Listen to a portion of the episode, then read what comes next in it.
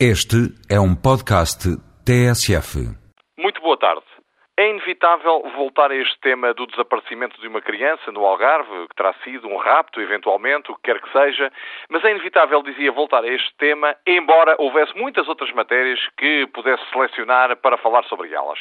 Mas acontece que tive uma experiência interessante ao longo destes últimos dias. Alguns amigos meus, nomeadamente jornalistas, perguntaram-me o seguinte: Rogério, ajuda-nos a explicar a colegas ingleses o que é um arguído. E uma vez mais constatei que esta figura, da qual tantas vezes se fala, ainda não está suficientemente conhecida na nossa linguagem e no nosso cardápio de certezas e convicções. Vamos lá ver se podemos dar um contributo para perceber esta figura que nos dá tantas dores de cabeça. Uma coisa é aquilo que se é na realidade. Outra coisa é o que se é dentro de um processo. Os seus ouvintes compreenderão bem esta diferença. Imagine-se que alguém assistiu a um acidente de viação. É testemunha desse acidente viu, pode narrá-lo a quem quer que seja, pode contar de onde vinha o carro, quem é que não parou no sinal verde, etc. Mas se essa pessoa não for levada ao processo como testemunha, então não é testemunha no que ao processo diz respeito. Ou seja, é, mas não é.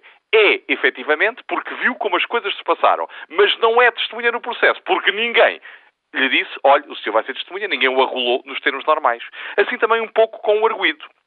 Independentemente do que ele haja feito, se ele praticou um crime ou não praticou um crime, que crime praticou, se foi aquele que toda a gente pensa que praticou ou outro qualquer, ele poderá ser constituído arguído. Não porque, por exemplo, a polícia tenha recolhido indícios que o podem incriminar, mas porque alguém se queixou dele.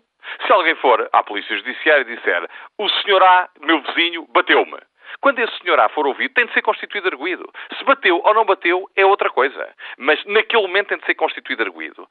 Situação diferente será aquela em que, no quadro de uma investigação, as próprias autoridades vão colecionando indícios relativamente a uma pessoa e dizem se calhar este indivíduo ou praticou o crime ou tem algo a ver com ele. Portanto, vamos orientar o processo e a investigação contra ele. Aí manda a lei, a lei processual, que ele seja constituído arguído quando for ouvido. Mas a constituição de arguído é um ato formal que pode ter mais ou menos substância. É por isso que se tem sempre insistido em dizer não se condenem antecipadamente as pessoas que foram constituídas arguídas, porque isso pode corresponder a muito, pode corresponder a pouco ou pode não corresponder a nada. A única coisa que se fica a saber é que doravante aquele cidadão, aquela cidadã, naquele processo ou naqueles processos, passa a ocupar uma posição processual específica.